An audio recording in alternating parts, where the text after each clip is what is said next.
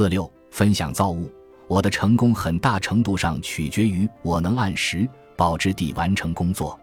为了有机会做这份工作，我首先依靠的就是口碑。人们的口口相传常常使我受益匪浅。在制造领域，口碑就是一切。是的，一切。打造口碑要从你自己开始，尤其是谈论你真正擅长的事，并分享证据。我在旧金山剧院苦干了好几年，掌握了基本技能之后，我自然而然转向了自己的专长——道具，并以擅长设计和制作道具，以及解决复杂的机械装置和布景问题而闻名。最终，伯克利保留巨幕轮演剧院的道具部门雇佣了我，他们将美籍华裔作家汤婷婷的杰作《女勇士》改编成了戏剧，刚刚拿出第一阶段成品。剧中有让椅子和盆栽植物自行移动的鬼魂。伯克利剧院空间不大，最多能容纳四百名观众，而且舞台延伸到了观众席中央，所以什么都躲不过观众的眼睛。表演、服装、化妆、布景、道具，一切都暴露在众目睽睽之下，丝毫没有滥竽充数的余地。在这部戏里。我的主要任务是制造一把机械安乐椅和一棵机械棕榈树，让他们能骗过从前排到后排每一位观众的眼睛。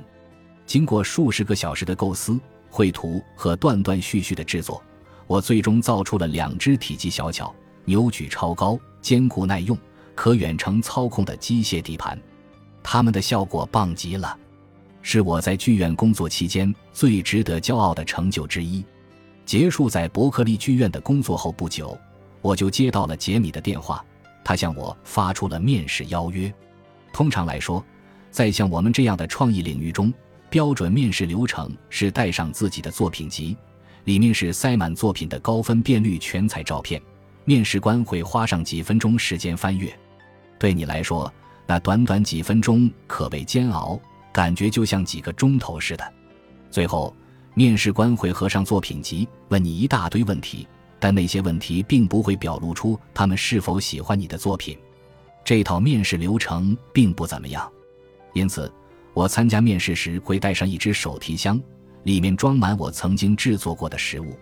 我认为，分享你光鲜亮丽造物的二维图像，同把东西实实在在放在决定你能否得到工作的人的手中是完全不一样的。如今，作为一名主管，我很清楚，亲眼看到某人制造的东西，哪怕只有一件，也能从中获得许多有用信息。照片很难传递出所有必要信息，难以体现完成工作的高超技艺。用双手触摸物品，绕着它们走动，从各个角度审视，更能为准雇主提供必要的图像信息。至少对我来说，摆在面前的物品更能激起我的热情。此外，我还能对它们的所有特性和制造过程如数家珍，这样可以更生动地展现我这个人和我的工作。这可比雇主从一本相册里能了解到的多多了。对制造的热情战胜了我对面试的恐惧。跟杰米见面的时候，我只能带上为女勇士打造的机械装置的照片，因为机械底盘又大又重，没法随身携带。不过，我还带了一只手提箱，里面装满了我过去制造的物品，如机械手加工过的连杆结构、涂装上色的模型。我们花了大约一个钟头翻看那堆东西。杰米了解了我是一名什么样的创客，我则讲述那些物品的诞生故事。至于后来发生的事，就是众所周知的了。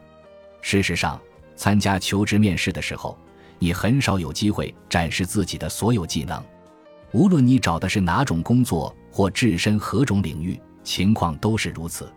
分享你做的东西，展示你的作品，是你拥有的最佳机会，因为每件物品都体现了你此前掌握的技能和汲取的经验。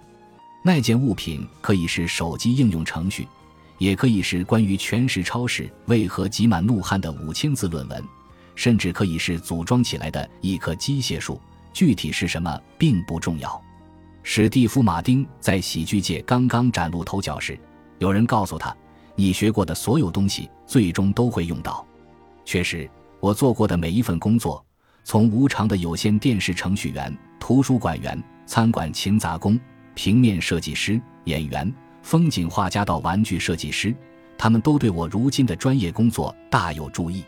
当然，分享你做的东西不限于求职，它也适用于创业，寻找合作伙伴或为创客身份打基础。分享你的作品就是宣布你的存在，说出自己的成就是对自己的投资。你不一定要大张旗鼓的炫耀，也不必自吹自擂，更不需要做到完美。你可以在博客或图片分享网站 Instagram 上创建账户，参加漫展、聚会和展览，为自己博取名声。你可以通过与众人分享你制造、绘画、写作、设计的证据，接受自己作为创客。画家、作家、设计师的身份，只要记住一点：别唠叨的说个没完，也别觉得自己特了不起。请相信我，谁都能区分光说不做和说到做到的人。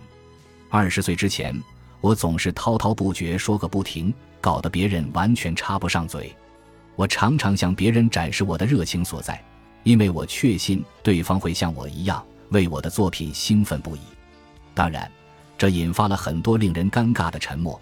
我并不为那段天真幼稚、以自我为中心的岁月感到自豪。直到今天，我还在努力做个更好的倾听者，而不是等待说话者。但这并不能改变以下事实：听别人分享自己的热情所在，是件激动人心又有意义的事。你永远不会知道事情会如何发展。也许，你向某人展示了自己的第一副自制手套。未来有一天，他会想起你会做手套，于是找你制作更多手套。多年来，我通过上述方式得到了很多份工作，所以，请继续分享你的作品吧。本集播放完毕，感谢您的收听，喜欢请订阅加关注，主页有更多精彩内容。